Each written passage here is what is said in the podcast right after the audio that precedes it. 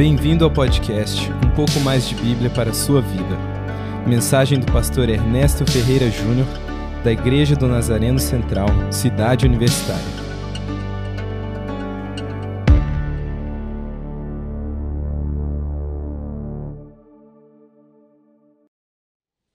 Evangelho de Lucas, capítulo 3, versículo 23. Todos acharam? Acho que não ainda. Todos acharam? Graças a Deus. Ouçam a palavra de Deus. Ora, tinha Jesus cerca de 30 anos ao começar o seu ministério. Era como se cuidava, filho de José, filho de Eli. Eli, filho de Matate, Matate, filho de Levi, Levi, filho de Melqui, este filho de Janai, filho de José. José, filho de Matatias, Matatias, filho de Amós, Amós, filho de Naum, este filho de Esli, filho de Nagai. Nagai, filho de Maate, Maate, filho de Matatias, Matatias, filho de Semei, este filho de José, filho de Jodá. Jodá, filho de Joanã, Joanã, filho de Ressa, Ressa, filho de Zorobabel, este de Salatiel, filho de Neri.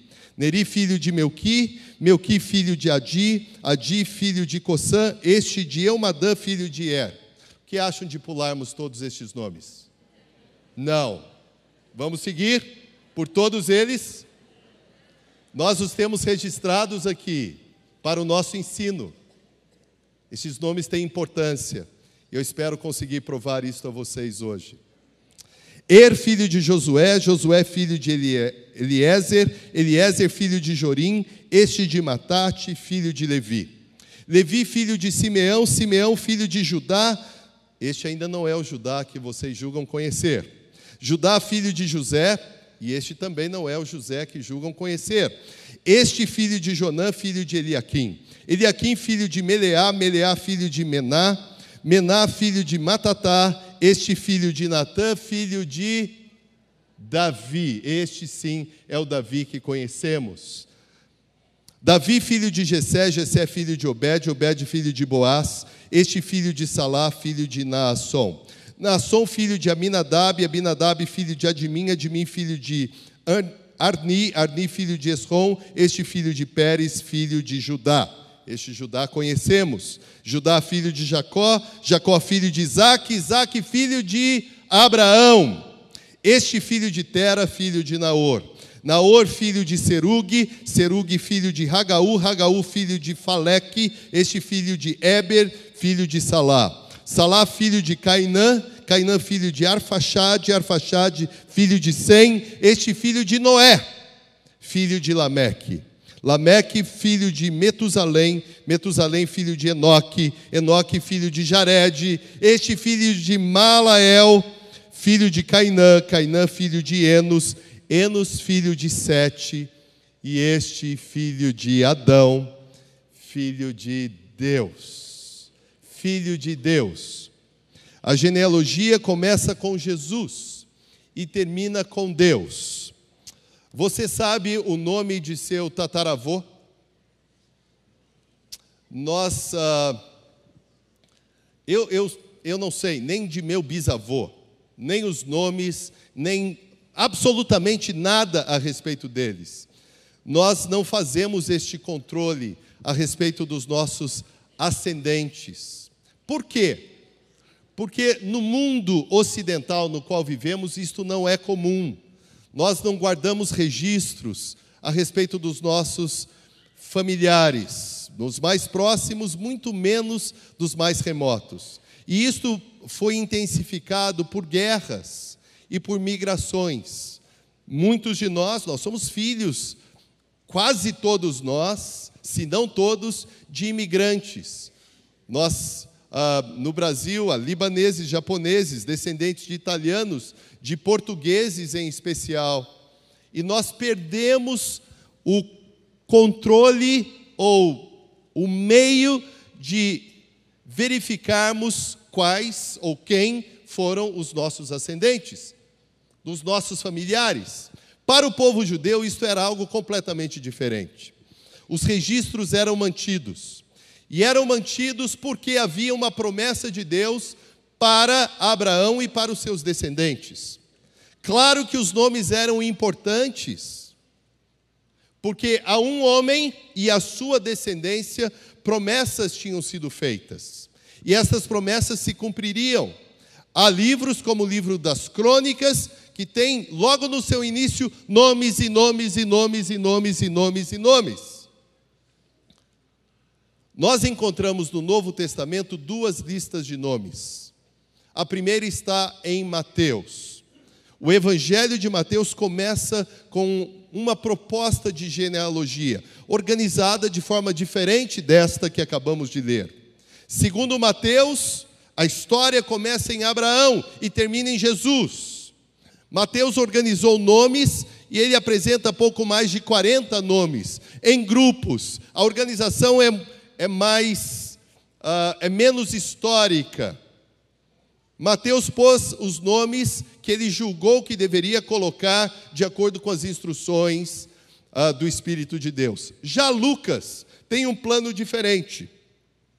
Primeiro, que uma genealogia sempre tem seu início do passado para o futuro. Neste caso, Lucas começou a organizar estes nomes do presente, ou seja, do início do ministério do Senhor Jesus para o passado. E Lucas não foi apenas até Abraão. Lucas recuou com nomes até chegar em Adão. Adão é meu pai. Adão é seu pai. A nossa história começa em Adão. Nós temos este pai segundo a carne, Adão. É claro que nós entendemos que temos um pai que é acima de todos, que foi quem gerou o próprio Adão. Alguém que tomasse o livro de Lucas, este evangelho no primeiro século, alguém não judeu se surpreenderia. Quer dizer que Jesus tem a sua história traçada até Adão isto, para alguém que tinha uma mentalidade helenística, grega, seria uma surpresa. Por que, que nós temos esta lista, como a temos em Lucas, e por que essa lista diz respeito ao nosso Natal? A mim e a você, em 2018, em dezembro, o que isso diz a mim e a você a respeito da importância de Cristo Jesus? Por que Lucas registrou o que ele registrou. Vocês acham que a intenção do autor das Escrituras, do Espírito Santo, aquele que providenciou que todas as coisas fossem escritas para o nosso ensino, que a intenção dele fosse seria que pulássemos este texto e que não lêssemos estes nomes? Bem, há um primeiro ponto decisivo aqui que eu preciso passar para os irmãos. Esta longa lista de nomes acaba se referindo a mim e a você. Você não achou o seu nome nesta lista. Eu talvez alguém de nome José tenha encontrado o seu nome, mas estes nomes são diferentes. Nesta lista também não há nomes de mulheres. Mas o fato desta lista ter sido elaborada da forma como foi, chegando a Adão, mostra que Jesus, de forma muito clara, não era apenas aquele esperado de um povo. O plano de Deus, o escopo da obra de Deus era completo, era abrangente. Havia um, uma intenção de alcance global. Todos. Porque nós segundo a carne, podemos não ser descendentes de Abraão. Alguns aqui bem podem ser. E exatamente porque não mantemos as nossas listas em dia, é impossível que saibamos. Mas todos nós somos descendentes de Adão. O que está aqui não é apenas uma lista de nomes, é a história de toda a humanidade desde o início. Eu faço parte da humanidade e você também. Na humanidade, todos os nomes têm importância. Não há nomes que podem ser descartados. Não há nomes que têm uh, menos valor ou nomes que tenham mais valor. Todos estes nomes que estão aqui, e mesmo nomes que não aparecem, estão aqui para que saibamos que há um plano do Senhor desde antes da fundação do mundo, não para mim, não para você apenas, mas para todos. Jesus veio porque ele era a aspiração não só do povo de Israel, mesmo que não soubéssemos, nós aspirávamos pela chegada de um rei. Nós aspirávamos pela chegada de um governante, nós aspirávamos pela chegada do Supremo Senhor. O seu Natal, portanto, não é o seu Natal. O Natal não é algo que administramos dentro da igreja. O Natal diz respeito àquele moço que vai bater na sua casa e vai dizer assim: Eu faço aqui a leitura da água, você tem algo para me dar? Alguém parará e, e, e pedirá, como é comum na nossa cultura, boas festas. Este que fará um pedido a você faz parte desta história a que eu estou me referindo. Porque Deus traçou um plano a partir de Adão, chamou Abraão para que a partir de Abraão todas as famílias da terra fossem alcançadas. O Natal não é algo que eu devo pensar como uma exclusividade, apenas pensar na minha mesa, na minha família ou mesmo na minha igreja. O Natal é algo que precisa ser divulgado. Jesus veio para o mundo, para todos para aqueles que o antecederam, aqueles que viveram antes de Deus ter enviado o seu filho, e para todos nós, todos estes que vivem após a vinda de Jesus, após o seu ministério. Estes nomes declaram a esperança de toda a humanidade. Graças a estes nomes, graças a esta lista, nós estamos seguros. O plano de Deus não foi restrito a alguns. E se nós estamos do lado de dentro e alguns celebram o Natal ainda do lado de fora, a diferença está na ação da graça de Deus. Nós fomos alcançados, recebemos entendimento a respeito do Senhor Jesus, outros ainda não receberam. Por isso passam por esses dias e para alguns estas semanas e o dia 24 e o dia 25 são os dias mais tristes do ano. Não sabem para quem olhar, não sabem a quem recorrer, não sabem a quem buscar. Para alguns, o Natal é a época de encher a cara, ou de encher a barriga. Não há expectativas. Esta lista mostra que o plano de Deus é inclusivo para nós e para aqueles da Malásia, onde o Márcio e a Amber estarão. O plano de Deus alcança gente de todas as etnias, tanto que diante do trono de Deus, Apocalipse nos apresenta gente de toda língua, povo, tribo, raça, nação. Todos os seres humanos estão representados nessa lista. Todos os seres humanos. O segundo fato é que essa lista diz respeito à encarnação e o ministério de Jesus.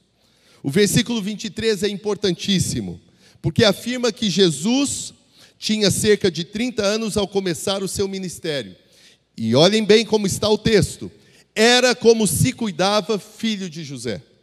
Era como se cuidava. O que significa isto? Jesus era filho de José ou não era filho de José? Vocês sabem responder isto? Jesus era filho de José ou não era filho de José? Ele aparentemente era filho de José. Como o texto, poderíamos parafraseá-lo assim: Jesus, como se supunha, era filho de José, mas ele não era. Ele não era nem filho de José nem Maria. Esta família foi chamada para uma missão eles cuidariam do menino como se fosse filho deles.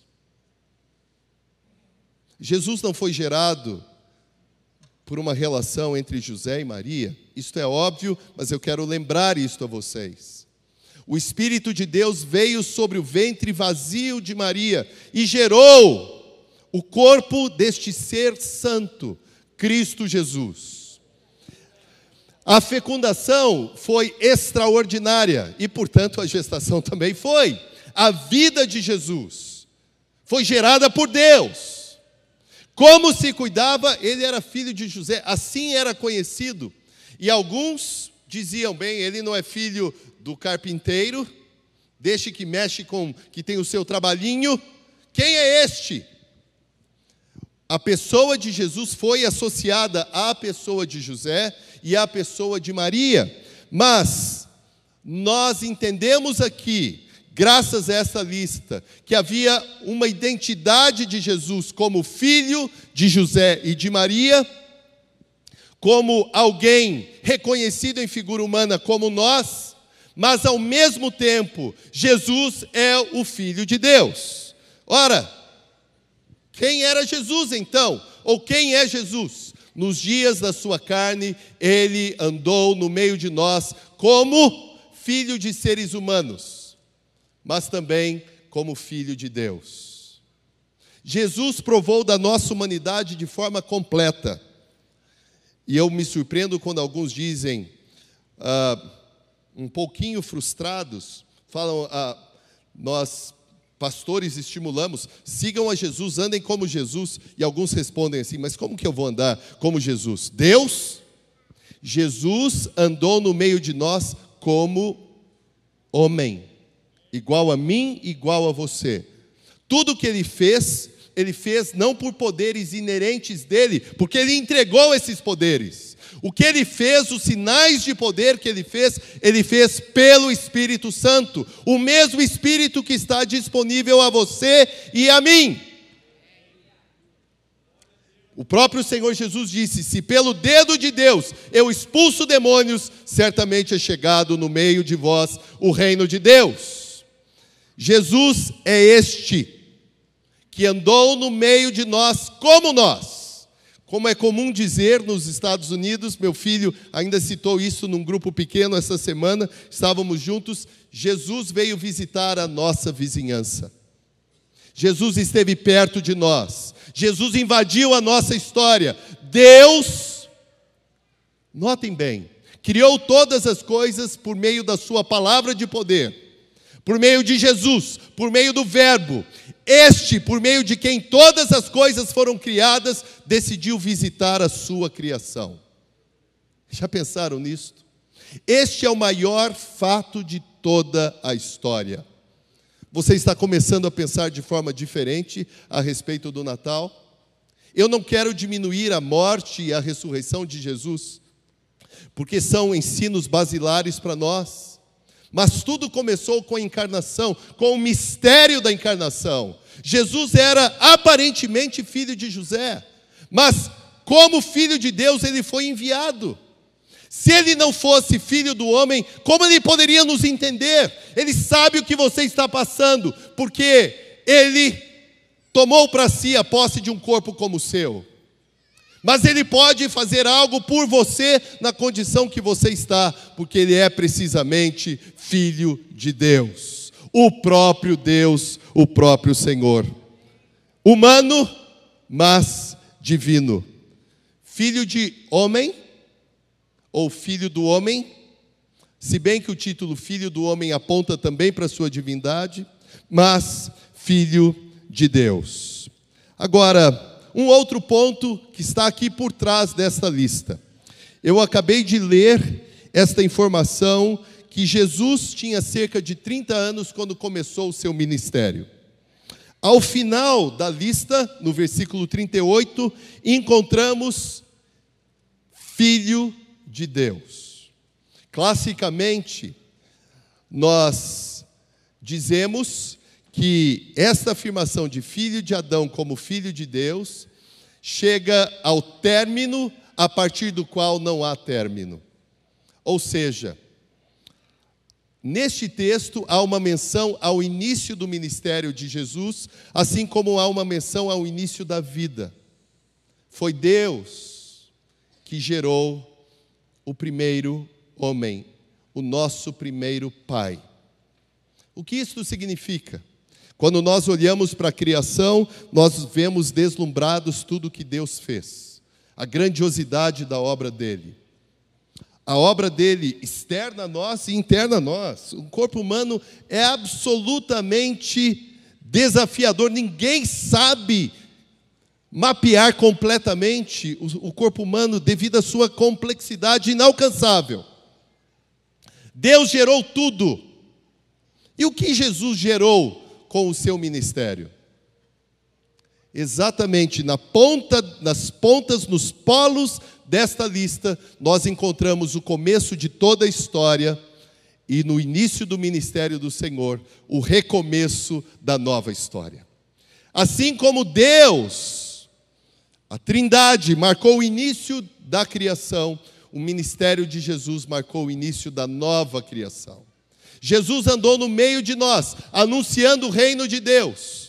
Como que eu sei que haverá um novo mundo, um novo céu e uma nova terra? Porque Jesus começou a divulgar este novo mundo, este novo céu, esta nova terra no seu ministério, nas ruazinhas da Galileia. Ele disse: Arrependei-vos, porque o reino de Deus chegou. Em outras palavras, Deus em Jesus estava dizendo: Eu já comecei a fazer novas todas as coisas. Nós já fazemos parte desta nova criação, porque o Rei veio inaugurar esta nova criação. O Rei esteve nas nossas ruas, o Rei curou a muitos de toda sorte de moléstias e enfermidades. O Rei mostrou os sinais de poder do reino vindouro. Jesus está inaugurando um novo mundo.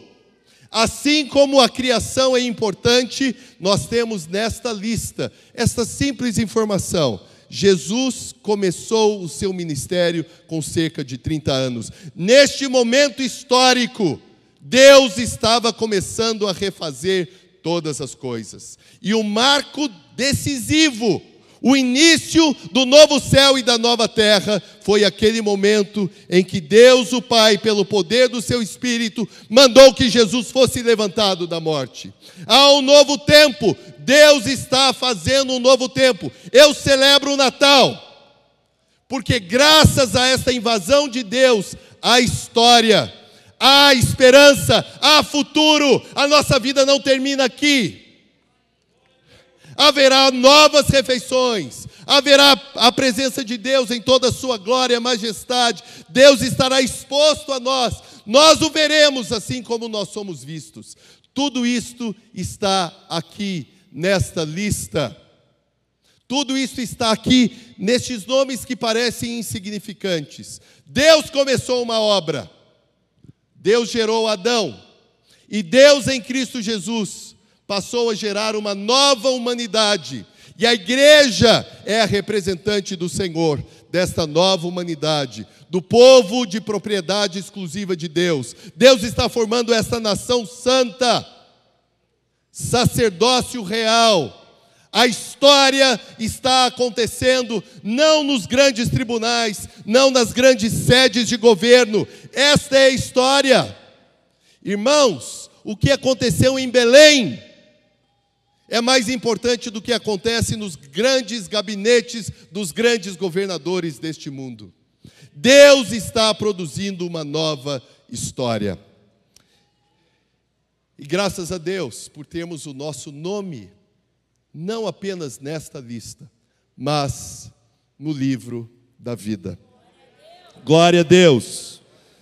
Eu quero terminar mostrando a vocês sobre a importância dessa lista e é algo deslumbrante que me emociona, algo que me toca profundamente. Geralmente as listas, as uh, abra para mim, por favor. As genealogias, elas começam uh, capítulos, elas estão sempre em, em trechos iniciais. Eu comentei com vocês, a genealogia de Mateus está no primeiro capítulo. O evangelho começa com a genealogia. No entanto, Lucas, sob a direção do Espírito, colocou a genealogia no meio de duas narrativas importantes. Por quê? Porque a genealogia está ligada ao batismo de Jesus e está ligada às provas às quais Jesus foi submetido. Notem aí no versículo 22. Quando o Senhor foi ao Jordão para ser batizado, ele se juntou a todo o povo. Acho que agora, agora eu consigo.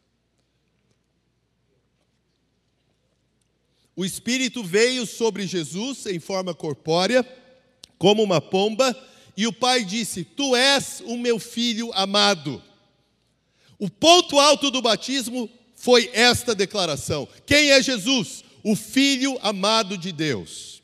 Na genealogia que estudamos, que temos diante de nós, temos Jesus como aquele que aparentemente era filho de José, mas que de fato é filho de Deus. O primeiro nome é Jesus, o último nome da genealogia é filho de Deus. Não segundo a carne, Jesus é o Filho unigênito de Deus, da mesma natureza do Pai. O Filho está no Pai, o Pai está no Filho, o Pai e o Filho são um, assim como o Espírito Santo. Agora, e qual é a relação da genealogia com o que aconteceu depois? Logo depois da menção dos nomes, nós temos a narrativa que nos informa que o Espírito levou Jesus ao deserto e ele foi tentado por 40 anos. Aliás, ele foi tentado depois de 40 dias de. Uh, é que eu estava ligado a. 40 anos é um, é um tempo importantíssimo nas Escrituras. O tempo do dilúvio, o tempo da peregrinação. E Jesus, ao ser tentado, após os 40 dias, foi o representante de Israel no deserto. No deserto, Jesus foi e triunfou. Israel finalmente triunfou no deserto. Agora, o que isto quer dizer? Qual a relação da genealogia com Jesus no deserto? Notem que o último nome mencionado de um ser humano é Adão. E guardem isto para que não percam isso neste Natal e por toda a vida de vocês. O que houve com Adão? Onde Deus colocou Adão? Onde Deus colocou o nosso primeiro pai? No paraíso, no jardim. No jardim, tudo foi oferecido. A administração do jardim foi oferecida a Adão, aos nossos primeiros pais. Cumpram o mandato representem-me diante de toda a criação. Mas houve rebeldia, o plano de Deus foi rejeitado. Disseram não ao que Deus havia planejado. Nós dissemos não. Em Adão, nós fomos rebeldes ao Senhor. Eu e você. A queda de Adão foi a minha e a sua. Do jardim para onde Adão foi levado? Houve uma exclusão, um exílio. E Adão e os seus descendentes foram levados para os desertos da terra, para áreas mais difíceis. Deixaram de gozar da presença de Deus contínua e completa. Agora, e Jesus? Jesus é o último Adão. E qual foi o trajeto que Jesus fez? O trajeto oposto. Jesus foi ao deserto. Qual foi a rota de Adão? Do paraíso para o deserto. E Jesus? Jesus foi ao deserto para ser tentado. E diferentemente do que aconteceu com Adão, o nosso primeiro pai, Jesus triunfou sobre toda sorte de ciladas do diabo. E o diabo foi a Jesus com a seguinte insinuação: se tu és o filho de Deus, se tu és o filho de Deus, tudo neste texto se refere a Jesus como filho de Deus. E Jesus mostrou quem ele era. Jesus disse: Eu sou de fato filho de Deus. E disse não, não e não, três vezes a todas as propostas do diabo. Ele triunfou, e porque ele triunfou, ele pôde sair do deserto, vitorioso, para conduzir a mim e a você de volta ao paraíso. Este é o plano. Adão, por, por seu erro e seu pecado, viveu no ostracismo Graças à misericórdia de Deus, nós nos reunimos em cidades. Mas nós não podemos dizer que as nossas cidades se assemelham ao paraíso. Agora, graças à obra de Cristo Jesus, este que é o verdadeiro Filho de Deus, o único Senhor, o Rei dos Senhores, o soberano absoluto, porque ele venceu, porque ele triunfou, porque ele foi fiel até a morte porque Ele deu a sua vida, porque Ele derramou o seu sangue, porque Ele triunfou sobre a última inimiga. Ele é quem nos conduz de volta ao paraíso, de volta à presença de Deus. Ele é quem nos leva para a casa e para a presença do Pai. Esta é a mensagem do Natal. Jesus veio para nos levar para casa. Isso precisa ou não ser celebrado, irmãos? Jesus veio e se colocou no meio de nós não para fazer um pequeno ajuste na nossa vida, não para melhorar a nossa condição financeira, não para nos animar. Jesus veio para refazer a nossa história. Jesus veio para que o plano original do Pai fosse cumprido de forma completa. Jesus veio para nos levar para casa. Na nova cidade há um jardim e este jardim pertence a todos quantos foram comprados pelo sangue do Cordeiro. Jesus nos levará de volta e estaremos com Ele hoje e para todo sempre. Esta é a nossa história, este é o Natal. Assim nós vivemos, assim nós pregamos e o faremos até o final. Vamos ficar em pé.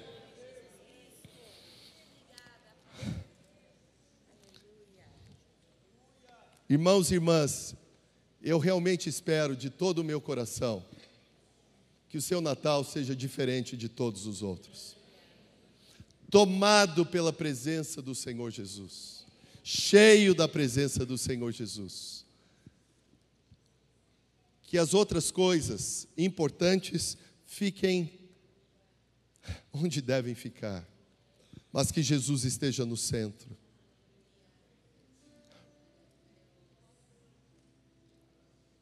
que nos lembremos deste plano gigantesco. Jesus, como se cuidava, como se pensava, era filho de José. Mas nós estamos tratando da presença do Filho de Deus no meio de nós. Jesus Cristo, o Senhor. Ele está aqui. Ele veio e está no meio de nós. Que você, ao sair e passar numa padaria, num açougue, num supermercado, Tenha coragem e a impetuosidade de dizer aqueles a quem Deus colocar perto de você: Feliz Natal! Ou melhor, um Natal cheio de Cristo Jesus. Que o Senhor se apresente a você neste Natal. Que haja alegria na sua casa. O Natal é mesmo este momento que partilhamos as boas novas de salvação para toda a gente. Não há desprezíveis para o Senhor, não há seres humanos de pouca importância. O Senhor nos escolheu hoje, como escolheu os pastores no passado, para que divulguemos o que aconteceu. Ele está no meio de nós. Vamos sair e falar sobre Jesus. Não deixe de anunciar que Jesus chegou a partir de hoje, proclame boas novas de grande alegria para todo o povo, para todos. Vamos orar.